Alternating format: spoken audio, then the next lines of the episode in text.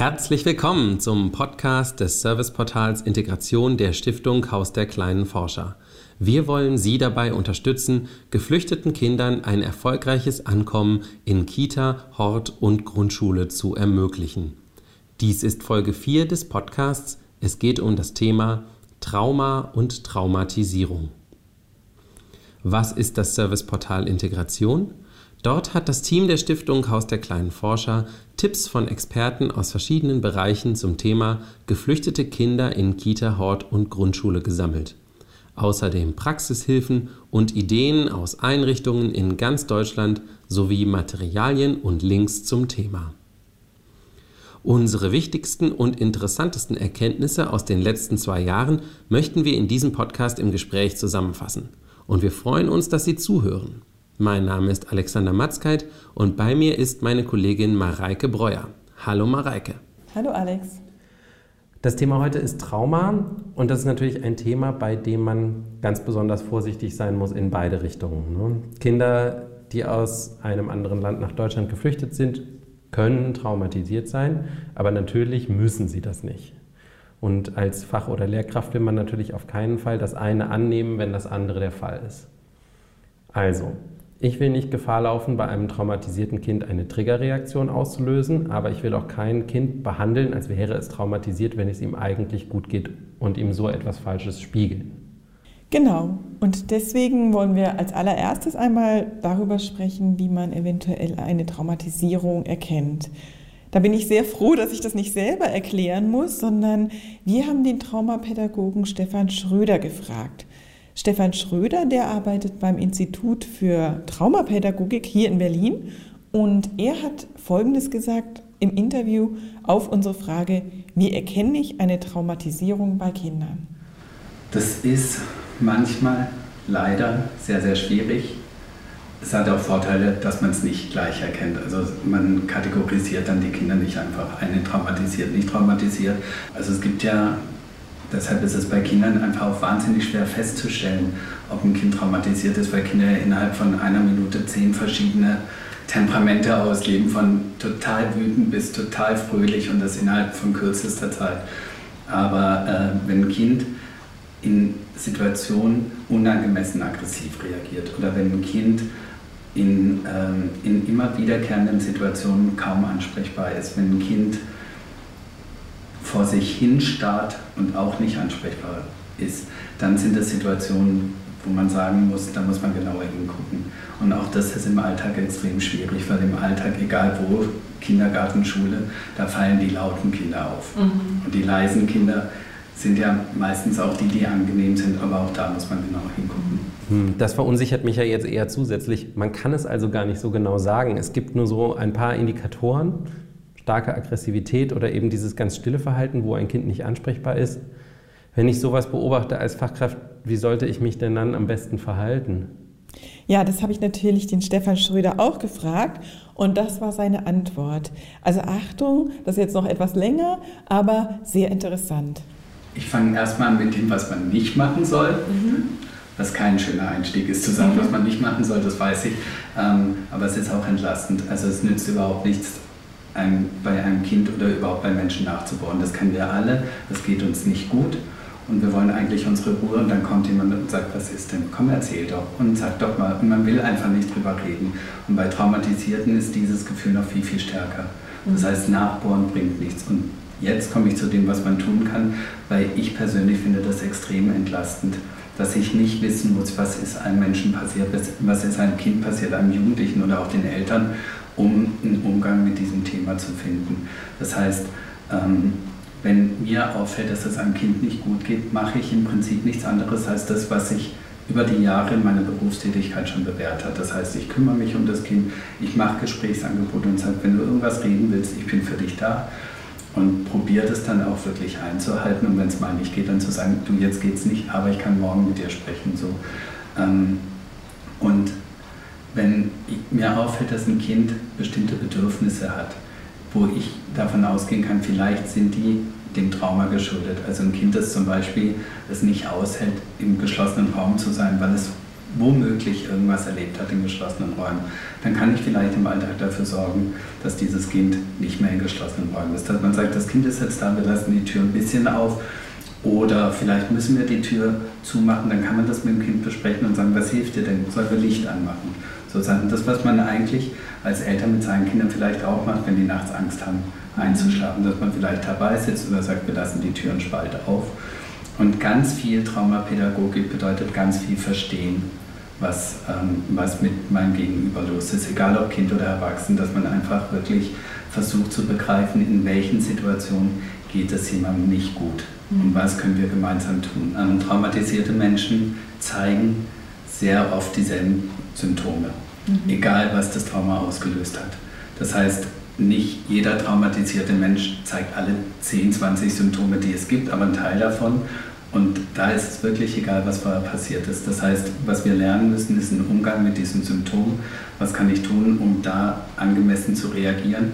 Und über dieses Verstehen und über dieses, ähm, den Menschen auch nahe zu kommen und ihn auch ernst zu nehmen und zu sagen, du darfst mir jederzeit was erzählen, du musst aber nicht, das hilft schon sehr, sehr viel, dass Menschen sich zum Teil öffnen.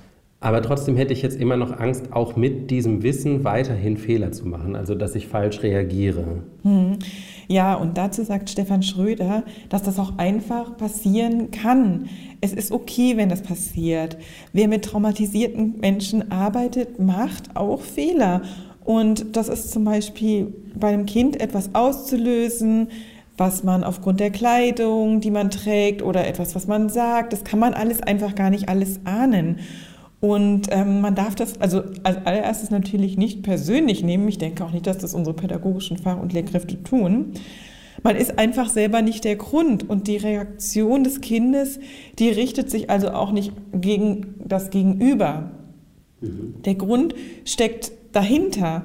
Und vielleicht lernt man ihn kennen, vielleicht aber auch nicht. Und das ist eben das Wichtige, bis dahin Sicherheit und Verständnis bieten. Das ist die wichtige Grundlage. Okay, vielleicht können wir das uns an einem Beispiel nochmal konkret anschauen. Ja, sehr gerne. Also ich habe Stefan Schröder eine Situation geschildert, die von jemandem aus unserer Praxis erzählt worden ist. Und äh, da ging es darum, dass ein vierjähriges Mädchen sich immer ihre Schuhe von den Füßen gerissen hat und sie weggeschleudert hat. Und manchmal ist sie dann auch ganz plötzlich erstarrt und zeigte auf eine Wand. Und die Frage war, was kann ich tun, was soll ich tun? Und das war seine Antwort. Dieses vierjährige Kind wird wahrscheinlich selber nicht erklären können, warum es das macht. Und ähm, das Erste ist ja zu gucken, in, in der Situation mit vielen Kindern zu gucken, dass kein anderes Kind zu Schaden kommt. Wenn das Kind auf eine bestimmte Stelle zeigt, das stört erstmal niemanden. Wenn es die Schuhe von sich reißt, das stört erstmal auch niemanden. Aber auch da vermute ich irgendeinen guten Grund. Wenn das bekannt ist, das Kind wird das wahrscheinlich nicht erzählen können. Manchmal ist es so, dass man mit Eltern drüber reden kann und Eltern beschreiben kann und sagen kann, ist Ihnen das auch schon aufgefallen? Ihre Tochter macht das oft. Die reißt die Schuhe von sich, die zeigt auf irgendeine Wand, wir können uns das nicht erklären. Und ähm, es kann passieren, dass zum Beispiel die Mutter dann sagt, ach, da gab es mal so und so eine Situation. Wenn ich die dann kenne, die Situation, kann ich gucken, was hat die mit dem Alltag zu tun und wie kann ich dem Mädchen helfen, von, diesen, von dieser gedanklichen Situation ein bisschen loszukommen. Und ansonsten kann es sein, wenn niemand erklären kann, was es ist, dass das Kind vielleicht selber irgendwann drüber reden kann und man das vielleicht aushalten muss, dass das noch eine Weile so geht. Kinder kapieren sehr, sehr schnell und in jungen Jahren schon, dass sie nicht die Einzigen in der Gruppe sind. Also man kann sagen, hör zu, du willst es jetzt gerade machen, aber in dieser Situation zum Beispiel geht es nicht. Mhm. Aber wenn es was ist, was eigentlich nicht stört, was einfach nur auffallend ist, würde ich das erstmal lassen und probieren, die Hintergründe rauszubekommen. Eine Sache, die ich beim Thema Trauma und Traumatisierung auch noch ganz wichtig finde, bei allem, was Stefan Schröder jetzt gerade Richtiges und Wichtiges gesagt hat, ähm, finde ich noch ganz wichtig, dass man trotzdem als Fachkraft in der Kita oder auch als Grundschullehrer keinen Traumatherapeuten oder Traumatherapeutin ersetzen kann. Also ich kann mit der richtigen Reaktion zwar ein Kind auffangen und dafür sorgen, dass es sich sicher fühlt, aber ich kann nicht, und das ist auch nicht meine Aufgabe. ich kann nicht das Kind therapieren. Ich kann nicht sein Trauma mit ihm aufarbeiten. Dafür gibt es ausgebildete Leute, Traumatherapeuten halt, die das können. Das hat auch was mit Selbstschutz zu tun. Ja, also es gelingt einem ja nicht immer, die Situation nicht an sich heranzulassen, so wie Stefan Schröder das gerade beschrieben hat. Diese Information und diese, diesen Gedanken, das war was, was ich aus einem Vortrag mitgenommen hatte, dass man als Pädagogin, als Pädagoge auf jeden Fall seine Grenzen kennen sollte. Hm, das klingt ja nach einem interessanten Vortrag. Mhm. Ja, der war von Marie Pagenberg und die leitet in Schleswig-Holstein äh, ein ganz tolles Programm, das heißt TIC, Traumapädagogik in Kindertagesstätten, wird komplett vom Land finanziert und äh, das haben wir auf dem Serviceportal auch vorgestellt. Da können Kitas und Familienzentren kostenlos an Fortbildungen teilnehmen also auch in den Kitas selbst, also die Referenten kommen auch in die Kitas. Sie können Supervision und Beratung in Anspruch nehmen und äh, können damit eben das auffangen, was über die Grenzen hinausgeht, die ich gerade erwähnt habe. Eigentlich super schade, dass es das nur in Schleswig-Holstein gibt. Genau, ja. Sehr schade, aber es gibt eigentlich in jedem Bundesland traumapädagogische Institute, an denen man sich auf jeden Fall wenden kann. Zum Zusammenfassen jetzt. Also Trauma erkennen ist nicht einfach, aber Indikatoren können sein aggressives Verhalten oder erstarrte Teilnahmslosigkeit. Genau. Und am besten kann man helfen, indem man eine gute Beziehung aufbaut, Sicherheit bietet und Struktur bietet. Einfach die Symptome auffängt, erstmal ohne nach den Gründen weiter zu fragen. Und das Gespräch, das kann man natürlich immer anbieten.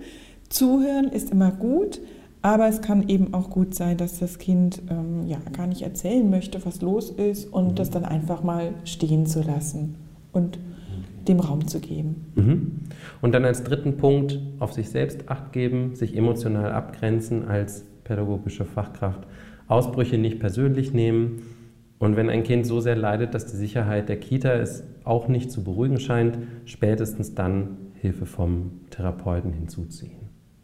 Richtig. Und Hans Hopf, ein Kinderpsychotherapeut, den wir auch interviewt haben, der hat was ganz Wesentliches gesagt. Hilfe holen wir immer dann, wenn ein Kind leidet. Wenn das Kind etwas als Belastung empfindet, dann müssen wir Hilfe holen. Das ist sehr individuell und das kann eben auch sehr unterschiedlich sein. Also das gilt eigentlich für Kinder wie für Erwachsene wenn man Hilfe äh, möchte, dann braucht man die und wir können da nicht von uns ausgehen, was wir als anstrengend empfinden oder schwierig oder hilfebedürftig, sondern es geht sich stets am Kind zu orientieren. Ja, das ist auch erstmal alles, was wir dazu anbieten können in diesem Podcast. Interviews und Berichte zum Thema Trauma finden Sie auch auf unserer Webseite integration.hausderkleinenforscher.de, Haus der kleinen Forscher mit Bindestrichen zwischen den Wörtern. Und das hier ist die vierte von sechs Folgen dieses Podcasts. Die anderen fünf zu den Themen Ankommen, Sprache, forschendes Lernen, Interkulturalität und Zusammenarbeit mit Eltern finden Sie dort, wo Sie auch diese gefunden haben. Und wir freuen uns über Feedback. Was fanden Sie gut? Was hat Ihnen gefehlt? Schicken Sie uns eine E-Mail an integration.hausderkleinenforscher.de. Wir hoffen, Sie sind bei der nächsten Folge wieder dabei. Da bohren wir nämlich wieder ein ganz dickes Brett. Interkulturalität. Ein Thema, was sehr viel mit der eigenen Haltung zu tun hat. Bis dahin aber erstmal vielen Dank, Mareike.